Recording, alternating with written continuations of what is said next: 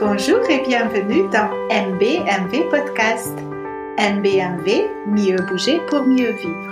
C'est le podcast pour vous accompagner comment simplement et efficacement optimiser votre pratique de mouvement et mieux vivre au quotidien. Nous pouvons vous aider à faire évoluer vos habitudes de mouvement vers des schémas plus fonctionnels et anatomiquement sains dans votre mouvement de pratique, quel qu'il soit, afin de mieux vous sentir. Bonjour et bienvenue dans ce nouvel épisode de MBMV Podcast. Nous sommes heureuses de vous retrouver et sans attendre, voici les questions que nous allons discuter ensemble aujourd'hui. Faites-vous la distinction entre mouvement de votre bassin et mouvement de vos hanches? Si on vous disait que la réponse à cette question est l'une des clés pour mieux bouger, saviez-vous que le grand fessier est le plus grand muscle de votre corps? Découvrez pourquoi est-il nécessaire de réveiller les fessiers de la sieste et aussi comment les mettre à votre service. Vous étiez déjà arrivé d'avoir mal au dos en sortant d'un entraînement ou d'un cours de yoga? Aujourd'hui, on s'intéresse de près aux fameux muscles fessiers ou glutéaux, non scientifiques, et aux hanches.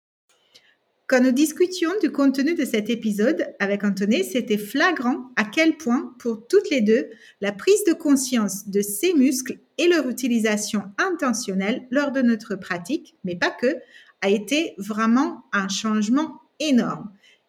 Et nous profitons de l'effet qui se coule sur le plan esthétique sans rougir ou presque.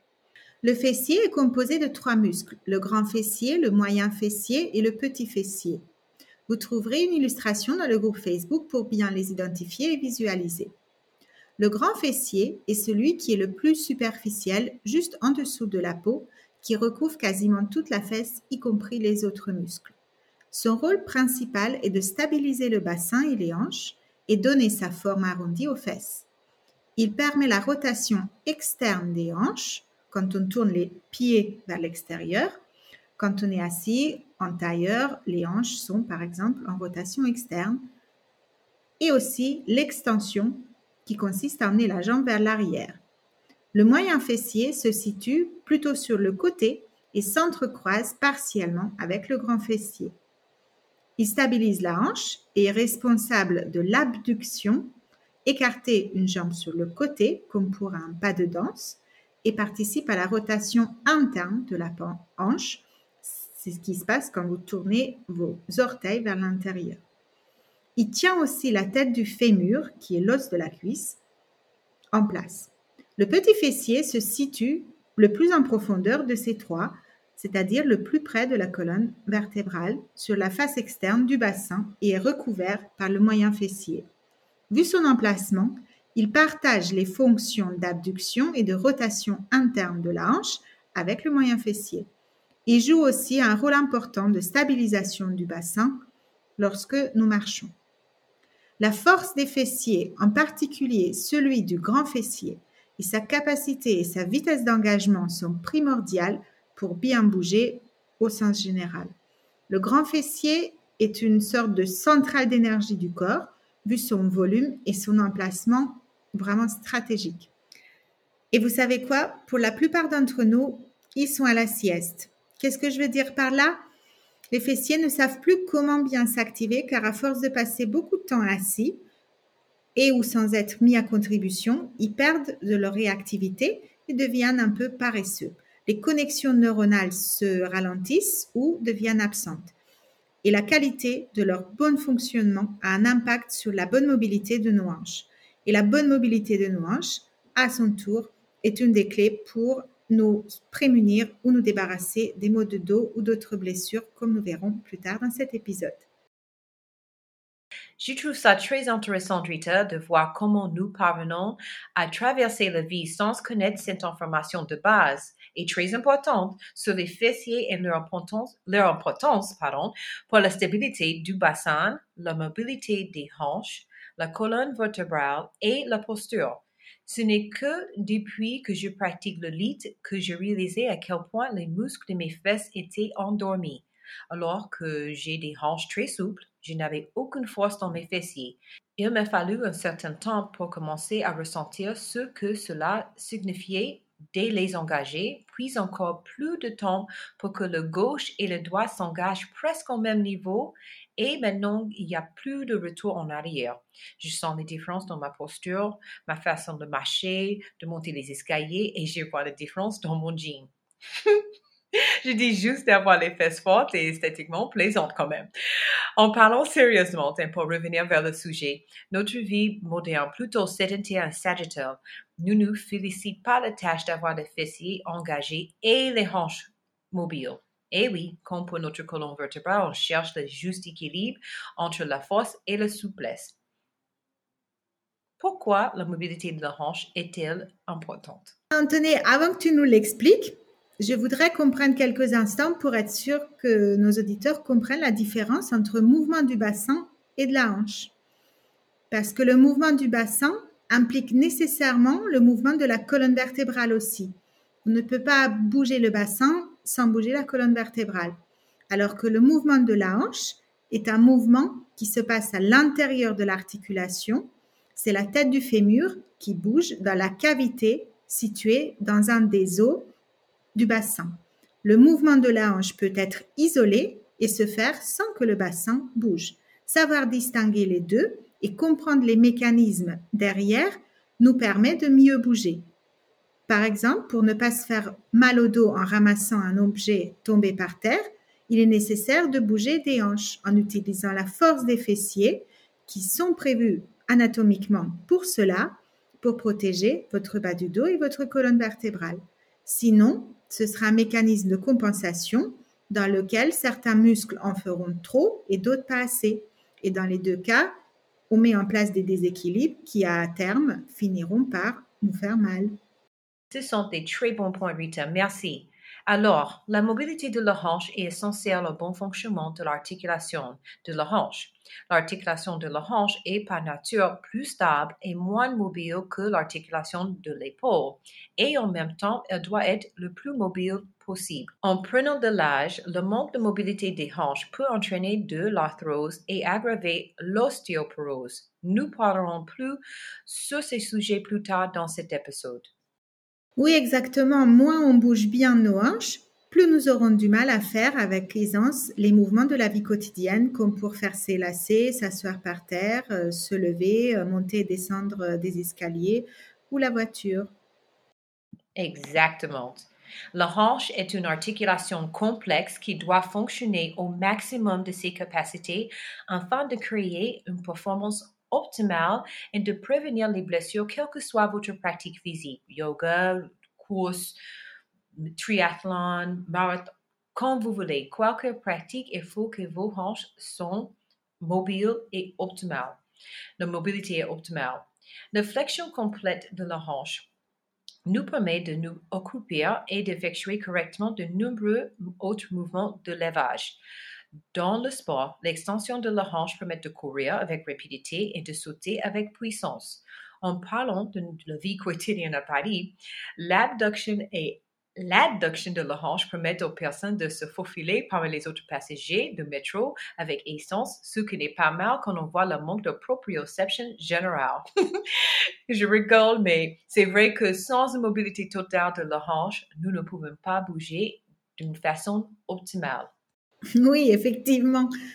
Lorsque vous êtes assis, vos hanches sont en position fléchie, mais pas du tout euh, de manière fonctionnelle. Et donc, euh, tout le temps que l'on passe ainsi, en fait, les muscles qui font le mouvement opposé à la flexion, c'est-à-dire ceux qui euh, font l'extension, et ben, du coup, ils deviennent sous-utilisés, affaiblis et ne protègent plus ni le bassin ni le bas du dos. Et donc, c'est un facteur dans beaucoup de blessures chez les sportifs, aussi bien de haut niveau que de loisirs. Une immobilisation au niveau de la hanche peut entraîner une blessure en dessous ou au-dessous de cette articulation. Cela signifie que les restrictions au niveau de la hanche peuvent provoquer des douleurs dans le bas du dos ou même dans les genoux et les chevilles. On veut éviter ça à tout prix. Et un autre facteur, c'est si par exemple les fascias sont rigides et présentent des adhésions autour du bassin et des hanches, ben ça va limiter leur mobilité Et vous allez ressentir ça aussi comme euh, une sorte de, restriction de mouvement dans le dos. Nous avons déjà mentionné dans les épisodes précédents que si la plupart du temps, votre bassin n'est pas en position neutre, mais en basculé vers l'avant ou vers l'arrière, cela implique d'une part que les vecteurs de force ne sont plus optimaux, donc l'échange et le flux d'énergie ne l'est pas non plus, et ça peut générer trop de contraintes ou de charges sur les structures articulaires dans le cas d'aujourd'hui de la hanche. Et de deux, l'engagement des abdominaux profonds ne peut pas se faire correctement non plus, d'où euh, une manque de stabilité autour de la colonne vertébrale. Le corps est donc obligé, pour nous maintenir dans les diverses positions que l'on prend euh, dans la vie quotidienne ou pendant nos pratiques de mouvement, de trouver des moyens de compensation. Et donc c'est pour ça que prêter attention à notre posture le plus souvent possible, de nous réaligner le bassin et aussi les omoplates et euh, la tête pour retrouver une posture plus optimale, ça permet à nos muscles, à nos tendons et à nos ligaments de retrouver leur fonctionnement plus optimal aussi. Et c'est important parce que l'être humain, c'est un être d'habitude pour la grande majorité de toutes ses activités, de tout ce qu'il fait. Donc pour sortir d'un schéma et établir une nouvelle habitude, il lui faut de la répétition. C'est le seul moyen de reprogrammer les circuits neuronaux et d'acquérir de nouveaux réflexes. Nous avons tendance euh, à privilégier ce qui s'appelle dans le langage scientifique le chemin du moindre effort. Donc à faire les choses par habitude parce que cela requiert le moindre effort de réflexion, de temps et d'énergie. Et donc c'est pour ça que pour qu'une habitude change, il nous est nécessaire d'abandonner euh, nos réflexes, nos habitudes en question et répéter le nouveau jusqu'à son établissement et la création de ces nouveaux circuits neuronaux. Et juste ici, on pense de ça. C'est vraiment quand on fait les choses qui sont pas dans nos habitudes, c'est une façon de, like, c'est presque like, on prend l'air frais, c'est c'est revitalisant, c'est juste, ah, you know, ça change comment on pense, comment on ressent dans le corps, dans le mental, c'est juste, c'est, euh, c'est magnifique. J'aime bien, parfois c'est bien de juste faire le surpris à toi-même, soi-même, pardon. En revenant au sujet, cela me ramène à la façon dont notre vie quotidienne n'est pas propice au développement de la force et de la mobilité de la connection hanche-fesse. Dans presque toutes les pratiques physiques, il y a un modèle de mouvement, une répétition qui devient une telle partie de notre mémoire musculaire que notre esprit n'a plus besoin d'être présent, entre guillemets, euh, dans le moment.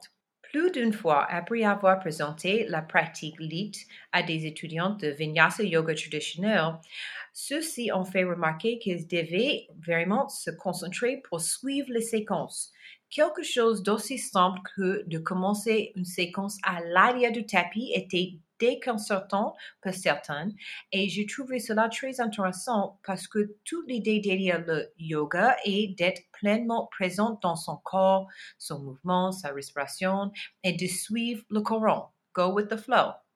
Cela dit, lorsque nous avons répété plus ou moins le même asana, généralement sur le um, côté, sur le sens sagittal, presque exclusivement avec les jambes droites pour commencer la séquence.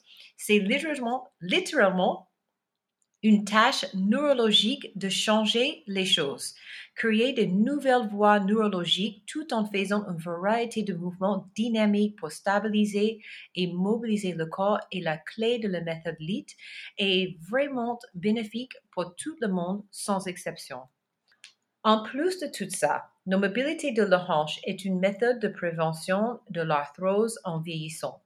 Selon le United States National Institute on Aging, l'arthrose est la forme d'arthrite le plus courante chez les personnes âgées et c'est l'une des causes les plus fréquentes de handicap physique. Oui, oui, l'arthrose, en effet, euh, est, euh, est une maladie qui touche euh, quasiment toute la population mondiale, pas seulement les États-Unis et en particulier les civilisations, ou comme on appelle ça, occidentales. L'arthrose pour mémoire est une maladie dégénérative qui relève de la rhumatologie et cela consiste à la destruction du cartilage d'une ou plusieurs articulations et dont la fréquence augmente avec l'âge. Cette maladie touche aussi bien les hommes que les femmes. Avant 45 ans, l'arthrose est plus fréquente chez les hommes que chez les femmes. Après 45 ans, l'arthrose est plus fréquente chez les femmes.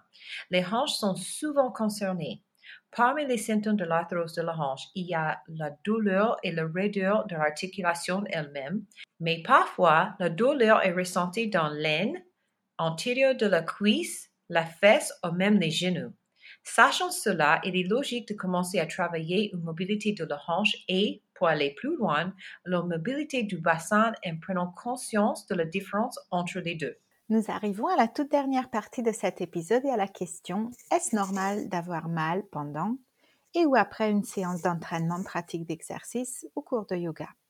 La réponse est évidemment plus nuancée qu'un simple oui c'est ok ou non, faut jamais avoir mal. Une des raisons principales pour beaucoup d'entre nous pour faire du sport, du yoga ou n'importe quelle autre pratique de mouvement est d'être en forme sans avoir mal si possible. Si vous sentez qu'il s'agit d'autre chose que de la bonne fatigue musculaire, que ce soit pendant la pratique ou après, nous vous invitons à vous poser des questions euh, si effectivement la manière dont vous pratiquez votre euh, mouvement ou votre sport, est-ce bien optimal Est-ce que vous ne faites pas de la compensation? Et si c'est nécessaire, consultez un professionnel de la santé. Sachez aussi que par exemple, il y a des pathologies comme l'hyperlaxité, qui est la mobilité excessive en fait de certaines articulations. Vous pouvez les endommager même sans avoir mal. Vous serez peut-être surpris d'apprendre qu'énormément de douleurs et de problèmes sont directement liés en fait à la faiblesse des fessiers, du corps et une mobilité sous-optimale des hanches. Des problèmes par exemple de vertèbres, de hernie discale, le fameux syndrome des essuie-glaces chez les coureurs, les problèmes euh, d'ischio, euh, adducteurs chez les footballeurs ou les coureurs encore une fois, ou randonnée, trail, peuvent grandement s'améliorer, voire même disparaître en concertation encore une fois avec votre médecin le cas échéant, si vous changez de schéma de mouvement et que vous utilisez vos fessiers et vos hanches de manière fonctionnelle.